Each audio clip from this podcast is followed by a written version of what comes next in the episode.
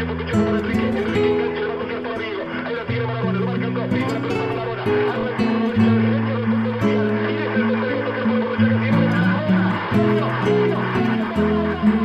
un par de lisos crotos, esperando por el bondi.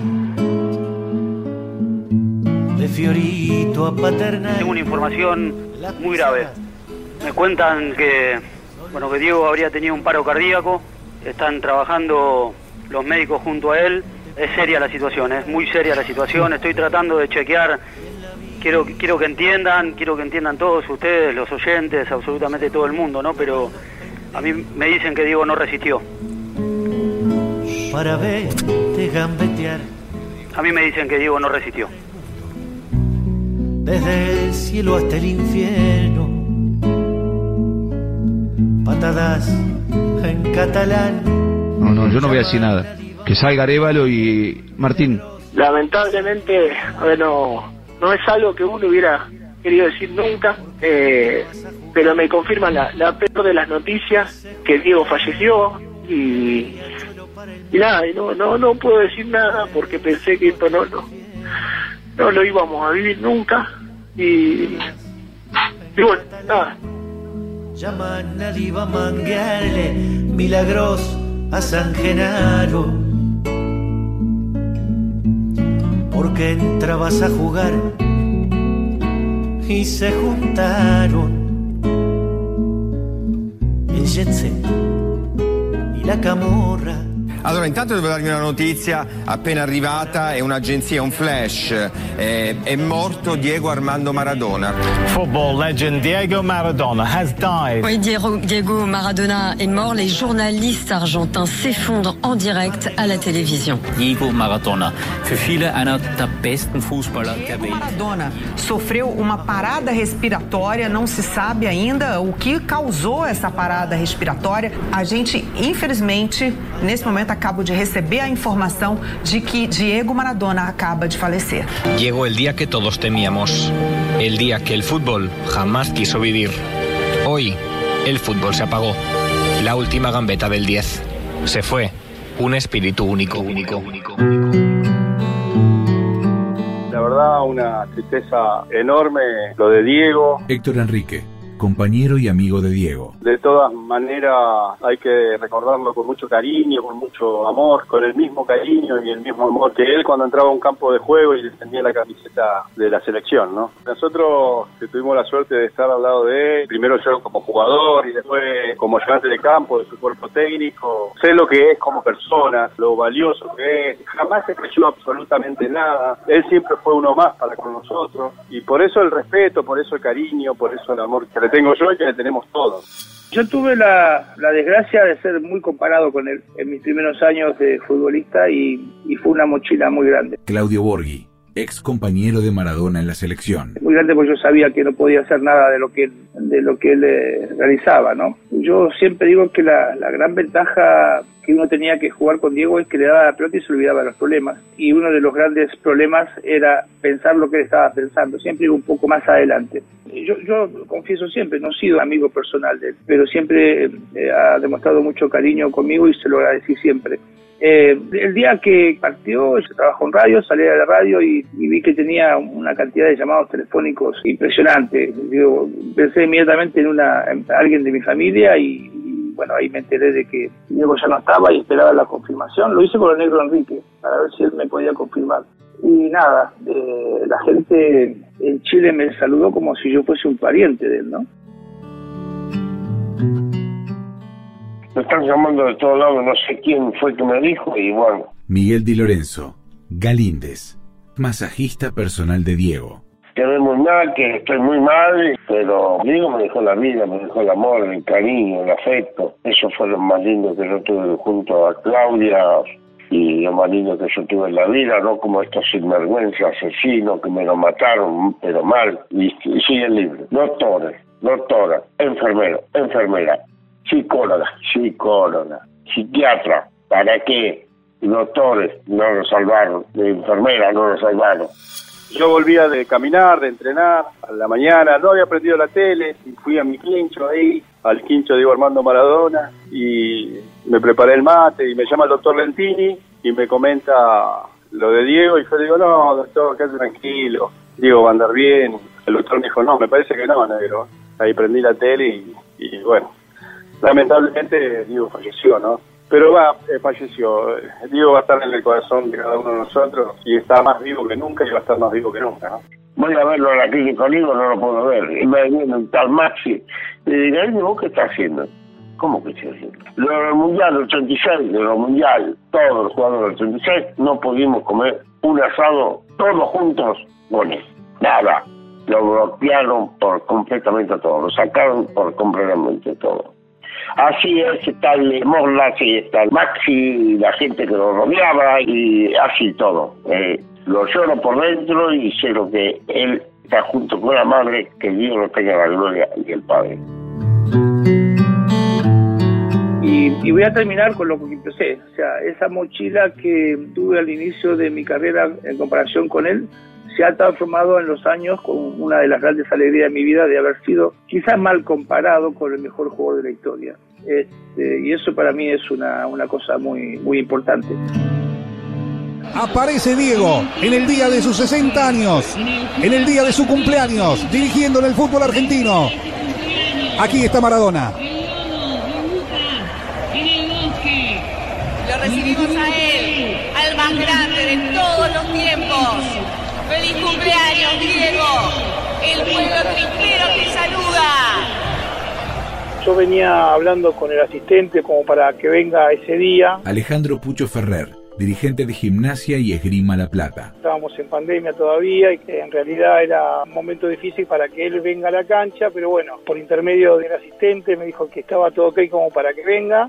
Yo no lo había visto por un par de meses, desde aquel momento que yo lo recibí en la casa nueva de Campo de Roca. Cuando me avisa unas horas antes de ir al bosque, fui hasta la casa y ahí me doy cuenta que no estaba bien, que ya no era la misma persona que había visto el último día hasta en un momento le digo a uno de los allegados, mirá, que me parece que no está bien, la mirada perdida, bueno, como lo vio todo el mundo, ¿no? De regreso a la cancha, que lo tuve que acompañar porque ya caminaba distinto, así que, pero bueno, siempre me quedaría con lo más lindo que él nos brindó a nosotros y que nosotros le pudimos dar. Fue todo medio loco, ¿no? Porque creo que fue como un homenaje en vida que le dimos, ¿no? Del club. Una vez se habla del destino, ¿no? Porque si bien uno lo veía mal, en realidad él tenía sus asistentes, sus médicos, sus profesores de educación física, y bueno, si todos estaban de acuerdo que tenían que ir, nosotros no podíamos poner en contra. De hecho, cuando lo veo, yo sí consulté, me dijeron, no, vos quedate tranquilo que en algún momento él, conociéndolo, se le pasa y todo va a salir bien. No, no, no fue así. De hecho, cuando entramos a la cancha ese día de cumpleaños, cuando íbamos caminando me decía, mira, Pucho, yo lo que quiero es saludar, pero me quiero ir. Saludar y ya después te vas aquí a tu casa, descansar, pasar bien con tu familia el cumpleaños y mañana nos hablamos, le. Fue la última vez que lo vi, la última vez que hablamos y después todo lo que pasó. Tuve una relación bastante estrecha porque es como que él se debe dar cuenta de la gente que se acerca para alguna cosa y otro para la parte humana. Y ahí es donde lo empiezo a conocer, él se abre, me empieza a contar cosas de su vida, también de la mía, y ahí un poco esa relación.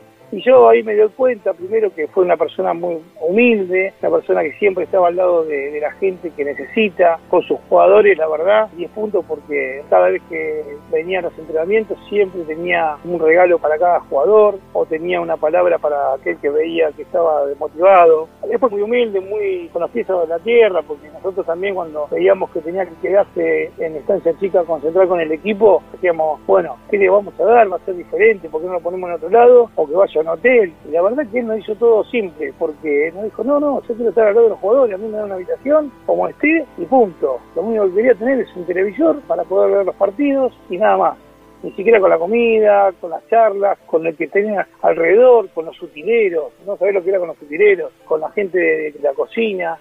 Yo conocí al Diego realmente que no, porque claro, uno consume mucho lo que es televisión, radio, y vos decís, bueno, va a parecer un loco que no sé cómo voy a poder manejar. Y la verdad que fue mucho más simple que otra gente, ¿no? Que se sube a veces a un pedestal que no se merece. No conocía el verdadero Diego cuando yo me voy de Boca, me voy a Argentina Junior, tenía 18 años y ahí lo conocí. Y él y fuimos la mano inseparable. Siempre se levantaba con una sonrisa, ponemos música, Galindo vamos por acá, Galindo vamos por allá, tanto en Barcelona como en Nápoles. En la selección en México siempre tenía que estar alegre. No, a él le gustaba siempre una sonrisa. ¿Qué te puedo decir? Yo vivo solo, tengo amigos, sí, tengo amigos, Acacio, Pipo, pero me falta él. Invocando en el nombre de la tuta, don Diego, y el fruto de su amor.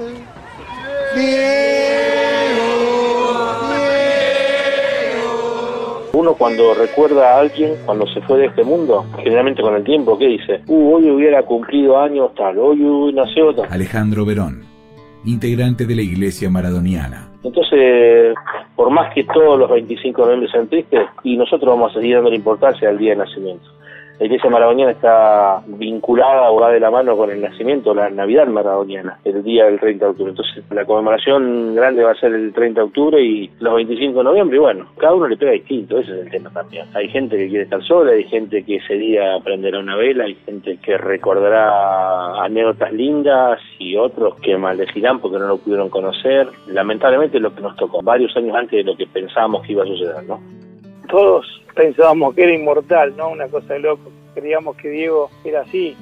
Yo recuerdo que eran la una y media más o menos de la tarde que me empezaron a llamar periodistas, bueno, me mandaban algunos mensajes, pero que nadie sabía nada, todavía no se había oficializado el, hecho, ¿no? Y entonces recibo una captura de la televisión donde un periodista me dice, mirá, parece que es verdad, yo empiezo a llamar al presidente del club, al vicepresidente José Reina, a todo su entorno, como para saber si realmente era verdad, hasta que nos dieron esa mala noticia y yo iba manejando, recuerdo que iba para mi casa y bueno, cuando entro a mi casa me quebré viéndonos, subí a mi habitación y creo que no bajé hasta la noche porque no, no, no podía, no podía creerlo, viste, cuando no lo puedes creer, la verdad que me pegó fuerte como le ha pegado a mucha gente y después de haber vivido tantas cosas con él, ¿no? De, de haber este, conocido al Diego, el famoso Diego, no el Maradona, sino que eh, conocí a la persona realmente humana y me pegó fuerte, la verdad que sí, que, que ese día no me lo voy a olvidar más y obviamente eh, uno está sensible también, ¿no?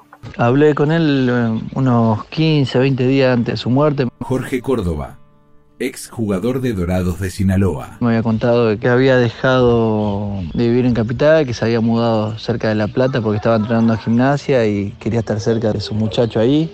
Que cuando volvía de Chile, yo que estaba jugando allá, me íbamos a juntar a comer algo, íbamos a jugar seguramente algún partido de truco y compartir algún momento con él más personal que laboral, digamos. En Dorado estuvimos mucho tiempo juntos, hemos compartido algunos momentos como el cumpleaños de él, cumpleaños de su hijo, pero nunca nos habíamos podido juntar a como un asado solo. Que eso es algo que me quedó pendiente con él. Y yo la primera vez que lo vi personalmente fue en el 93, acá en Rosario, cuando él vino a News. Yo arrancaba en el periodismo y era mi primera incursión como periodista y cubría la información de News y de la noche a la mañana tenía que volver los entrenamientos y estaba él. El día a día con él fueron cuatro meses muy fuertes. Y después tuve la suerte de verlo varias veces. Varios años después se creó la iglesia maradoniana. Yo lo vi ya creada la iglesia maradoniana un día que vino a inaugurar acá Rosario la tribuna de News, que se llama Diego Maradona. Ese día le di el carnet de la iglesia maradoniana y salí de la cancha y me quedé ahí en el túnel llorando y me pegó una trompada. Y yo me di vuelta y era él. Me dice, ¿qué lloras? Y yo le digo, Diego, ¿sabés los miles que hicieron hasta acá? Dice, bueno, no seas boludo, disfrútalo entonces llenate para el Hotel Riviera y hablamos. Y ahí estuve tete a tete con él 10 minutos hablando y tratando de contarle una síntesis de la iglesia. Tengo muchos lindos recuerdos. Fue de planeta en planeta buscando agua potable. El día que jugamos la final con San Luis, Diego estaba expulsado y no podía entrar a la cancha. Nosotros nos toca perder ese día el partido y llegamos al vestuario y estaba Diego sentado arriba de una conservadora, desconsolado, llorando como un nene. Nosotros, obviamente, con la tristeza de haber perdido, pero sin entender cómo una persona como Diego, haber ganado todo, ser el número uno del mundo, esté sufriendo tanto por un partido que sí era importante, pero para la vida y las cosas que él ha vivido era Y ahí entendimos de la pasión que él tenía por el fútbol, lo que él lo sentía y lo vivía, fue algo que me quedó, me quedó súper marcado. Él descubrió que las minas el rey Salomón se hallaban en el cielo. Volviendo al correo argentino acá en Rosario. ¿Cómo será que nosotros para el cumpleaños 60 de Diego habíamos hecho un diseño de una camiseta con el número 60 atrás y un Diego, mirá que hay dibujos y fotos de Diego, que es el logo que se ve en la liga profesional, el Diego corriendo de costado. Bueno, nosotros habíamos hecho una remera con eso, inclusive le mandamos seis a Diego y Diego nos devolvió una firmada. La última remera que entregamos de gente que la había comprado de todo el país, yo la entregué el 25 de noviembre a las 11 y media de la mañana. Yo estaba sin auto, me crucé todo Rosario en la línea acá, en el trolebús, el colectivo eléctrico que hay acá, y cuando volví a casa después de entregar la última remera me sorprendió esa noticia en los grupos de WhatsApp de amigos, pero hasta que no llegué a mi casa y puse el televisor no, no lo podía creer. Supo la historia de un golpe, sintió en su cabeza cristales molidos y comprendió que la guerra era la paz del futuro. Yo estaba viviendo en Chile, era la mañana, me acuerdo. Me dice mi mujer que había fallecido Maradona, le digo, nada, nada, viste cómo hablan siempre al pedo de que Diego muere, le digo, pero es mentira. No, no, y se está saliendo en todos lados. Y ahí lo empecé a llamar y no atendía y hablé con gente cercana y bueno, me encontré con, con que era real el fallecimiento de él. Fue un día súper triste para mí. Quizás buscando siluetas o algo semejante que fuera adorable. Está jodiendo, se está jodiendo. ¿Cuántas veces se levantó? ¿Cuántas veces me mataron? ¿Cuántas veces me morí? A mi propio entierro fui solo, decía Mercedes Sosa, y, y pensábamos que era eso, y no. Pero vimos todo Diego, yo vi, tuve la suerte de ver el Diego de la noche del 10, porque era la época de agrandaditos, cuando lo llevamos a Mariano Sinito a que lo conozca, y Diego nos invitó tan amablemente como siempre hacía con nosotros a la noche del 10, estuvimos en 5 de esos 10 episodios, qué sé yo, nos invitó a jugar al fútbol, a comer, eh, se comunicaba con nosotros eh, mediante videos, nos mandaba videos, y este 30 de octubre, cuando llegan las 12 de la noche, sabíamos que ese video no iba a llegar, y que ese salvo no iba a llegar, y que esa llamada por teléfono no iba a llegar. Pero bueno, es lo que hay, perdón. La última vez lo vi entre humo y metralla, contento y desnudo. Iba matando. Si tuvieras que decir unas palabras en el cementerio a Maradona, ¿qué le dirías? ¿Qué le diría? Gracias por haber jugado al fútbol. Gracias por haber jugado al fútbol. Porque es el, el deporte que me, que me dio más alegría, más libertad. Es como, como tocar el cielo con las manos. Gracias a la pelota. Sí, pondré una lápida. Gracias a la pelota. Iba matando canallas con su cañón de futuro.